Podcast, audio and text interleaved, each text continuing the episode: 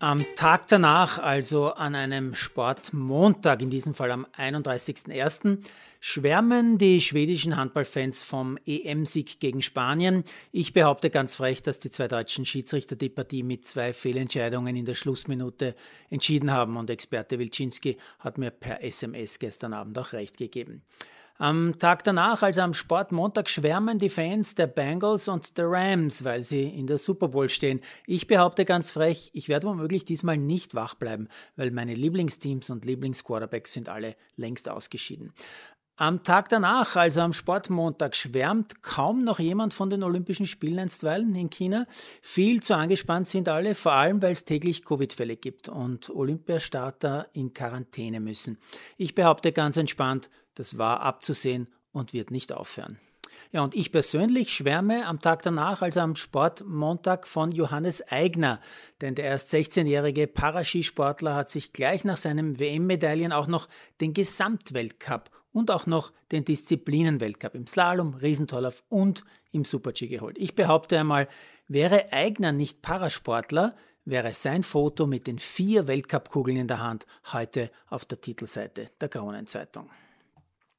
Ein paar interessante Details habe ich zum gestrigen Sieg der Bengals gegen die Chiefs gelesen. Zum Beispiel, noch nie hat ein Quarterback jemals in der statistikreichen Geschichte der NFL folgende drei Titel gewinnen können. Die Heisman Trophy, das ist der Pokal für den besten Spieler einer College-Saison, einen National Title und die Super Bowl. Joe Burrow könnte der Erste sein.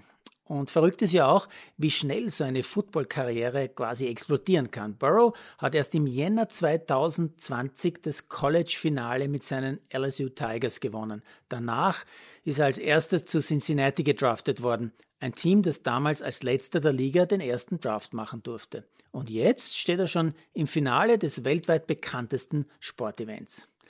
Ein aufmerksamer Hörer dieses Podcasts hat einen sehr gescheiten Vergleich dazu angestellt. Man stelle sich vor, der letzte, zum Beispiel der deutschen Fußball-Bundesliga, vor Beginn der neuen Saison, darf einen Lieblingsspieler wählen, also zum Beispiel einen Herrn Haaland. Und der Jungstar wäre dann auch noch glücklich, so wie das Burrow war, als ihn die Loser der Bengals geholt haben, als erster im Draft.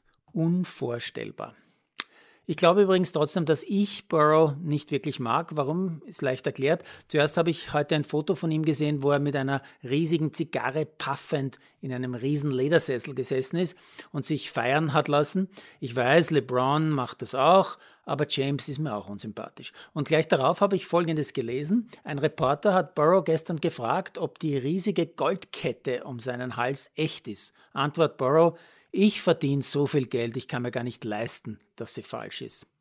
Naja, ich erlaube mir daher, das ganz privat als sehr, sehr arrogant aus, auszulegen. Der Bursche ist gerade mal 25, hat vor zwei Jahren noch ohne Gehalt am College gespielt. Aber gut, für diese Saison hat er angeblich 2,2 Millionen Dollar kassiert und ab der nächsten wird sicher noch deutlich mehr, vor allem falls er die Super Bowl gewinnen sollte.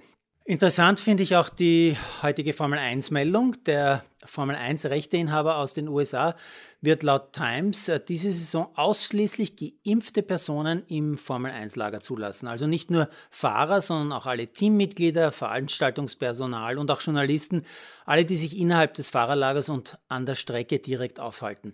Heißt also unter anderem leider keine Jobchance für Österreichs Impfverweigerer in der Formel 1. Vorausgesetzt, es stehen nicht irgendwelche Vereinbarungen in einem geheimen Sideletter, aber das ist ja bekanntlich eine ganz andere Geschichte.